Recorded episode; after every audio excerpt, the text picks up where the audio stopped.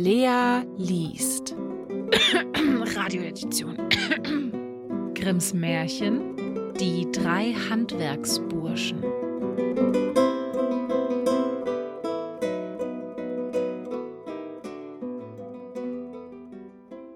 Es waren drei Handwerksburschen, die hatten es verabredet, auf ihrer Wanderung beisammen zu bleiben und immer in einer Stadt zu arbeiten. Auf eine Zeit aber fanden sie bei ihren Meistern kein Verdienst mehr, so dass sie endlich ganz abgerissen waren und nichts zu leben hatten.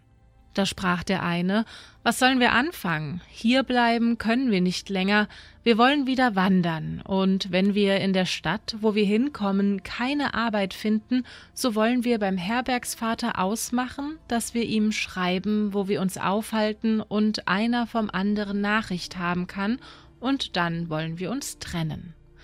Das schien den anderen auch das Beste. Sie zogen fort, da kam ihnen auf dem Weg ein reich gekleideter Mann entgegen, der fragte, wer sie wären. Wir sind Handwerksleute und suchen Arbeit. Wir haben uns bisher zusammengehalten, wenn wir aber keine mehr finden, so wollen wir uns trennen. Das hat keine Not, sprach der Mann, wenn ihr tun wollt, was ich euch sage, soll's euch an Geld und Arbeit nicht fehlen. Ja, ihr sollt große Herren werden und in Kutschen fahren. Der eine sprach, wenn's unserer Seele und Seligkeit nicht schadet, so wollen wir's wohl tun. Nein, antwortete der Mann, ich habe keinen Teil an euch. Der andere aber hatte nach seinen Füßen gesehen, und als er da einen Pferdefuß und einen Menschenfuß erblickte, wollte er sich nicht mit ihm einlassen. Der Teufel aber sprach Gebt euch zufrieden, es ist nicht auf euch abgesehen, sondern auf eines anderen Seele, der schon halb mein ist und dessen Maß nur volllaufen soll. Weil sie nun sicher waren, willigten sie ein, und der Teufel sagte ihnen, was er verlangte. Der erste sollte auf jede Frage antworten, wir alle drei. Der zweite ums Geld. Der dritte und das war recht. Das sollten sie immer hintereinander sagen, weiter aber dürften sie kein Wort sprechen, und überträten sie das Gebot, so wäre gleich alles Geld verschwunden. Solange sie es aber befolgten, sollten ihre Taschen immer voll sein. Zum Anfang gab er ihnen auch gleich so viel, als sie tragen konnten, und hieß sie in die Stadt in dieses Wirtshaus gehen. Sie gingen hinein, der Wirt kam ihnen entgegen und fragte, Wollt ihr etwas essen? Der erste antwortete, Wir alle drei. Ja, sagte der Wirt, das meine ich auch. Der zweite, Ums Geld. Ja, das versteht sich, sagte der Wirt. Der dritte, und das war recht. Jawohl, war's recht, sagte der Wirt. Es ward ihnen nun gut Essen und Trinken gebracht und wohl aufgewartet. Nach dem Essen musste die Bezahlung geschehen, da hielt der Wirt dem einen die Rechnung hin. Der sprach, wir alle drei. Der zweite, ums Geld. Der dritte, und das war recht. Freilich ist's recht, sagte der Wirt, alle drei bezahlen, und ohne Geld kann ich nichts geben. Sie bezahlten aber noch mehr, als er gefordert hatte. Die Gäste sahen das mit an und sprachen, die Leute müssen toll sein. Ja, das sind sie auch, sagte der Wirt, sie sind nicht recht klug. So blieben sie eine Zeit lang in dem Wirtshaus und sprachen kein ander Wort als wir alle drei ums Geld, und das war recht. Sie sahen aber und wussten alles, was im Wirtshaus vorging. Es trug sich zu, dass ein großer Kaufmann kam mit vielem Geld, der sprach Herr Wirt, hebt er mir mein Geld auf, da sind die drei närrischen Handwerksburschen, die möchten mir's stehlen. Das tat der Wirt. Wie er den Mantelsack in seine Stube trug, fühlte er, dass er schwer von Gold war. Darauf gab er den drei Handwerkern unten ein Lager, der Kaufmann aber kam oben hin in eine besondere Stube. Als Mitternacht war und der Wirt dachte, sie schliefen alle, kam er mit seiner Frau, und sie hatten eine Holzaxt und schlugen den reichen Kaufmann tot. Nach vollbrachtem Mord legten sie sich wieder schlafen. Wie es nun Tag war, gab's großen Lärm, der Kaufmann lag tot im Bett und schwamm in seinem Blut.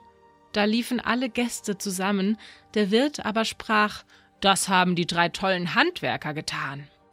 Die Gäste bestätigten das und sagten Ja, niemand anders kann's gewesen sein. Der Wirt aber ließ sie rufen und sagte zu ihnen Habt ihr den Kaufmann getötet? Wir alle drei, sagte der erste, ums Geld, der zweite und das war recht, sagte der dritte. Da hört ihr's nun, sprach der Wirt, Sie gestehen's selber. Sie wurden also ins Gefängnis gebracht und sollten gerichtet werden. Wie sie nun sahen, dass es so ernsthaft ging, ward ihnen doch Angst. Aber nachts kam der Teufel und sprach, haltet es nur noch einen Tag aus und verscherzt euer Glück nicht, es soll euch kein Haar gekrümmt werden. Am andern Morgen wurden sie vor Gericht geführt, da sprach der Richter Seid ihr die Mörder? Wir alle drei. Warum habt ihr den Kaufmann erschlagen? Ums Geld. Ihr Bösewichter, sagte der Richter, habt ihr euch nicht der Sünde gescheut? Und das war recht. Sie haben bekannt und sind noch halsstarrig dazu, sprach der Richter, führt sie gleich zum Tod. Also wurden sie hinausgebracht, und der Wirt musste mit in den Kreis treten. Wie sie nun von den Henkersknechten gefasst und oben aufs Gerüst geführt wurden, wo der Scharfrichter mit bloßem Schwerte stand, kam auf einmal eine Kutsche mit vier blutroten Füchsen bespannt und fuhr, dass das Feuer aus den Steinen sprang, aus dem Fenster aber winkte einer mit einem weißen Tuche.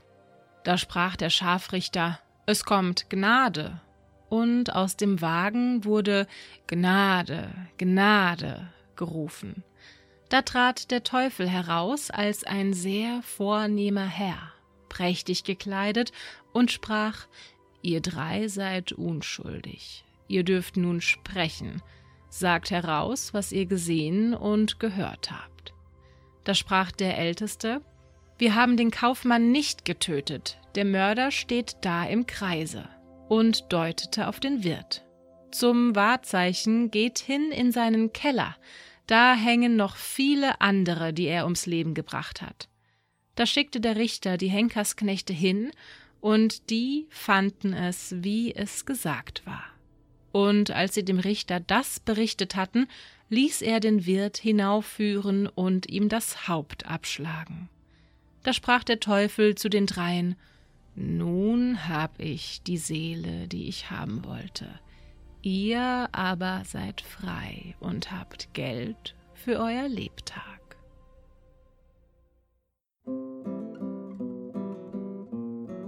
Das war Lea liest Grimms Märchen Die drei Handwerksburschen Radioedition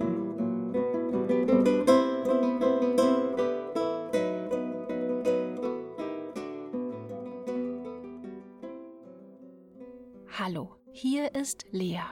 Wenn euch das Märchen gefallen hat, schaut gerne bei mir auf Instagram vorbei. Dort findet ihr mich unter @lea liest vor. Und wenn euch das Märchen richtig gut gefallen hat oder ihr mich einfach so unterstützen wollt, könnt ihr mir unter buymeacoffee.com slash lealiest einen virtuellen Kaffee ausgeben. Alle Informationen und Links findet ihr auch in der Folgenbeschreibung auf Spotify. Danke und schlaft gut.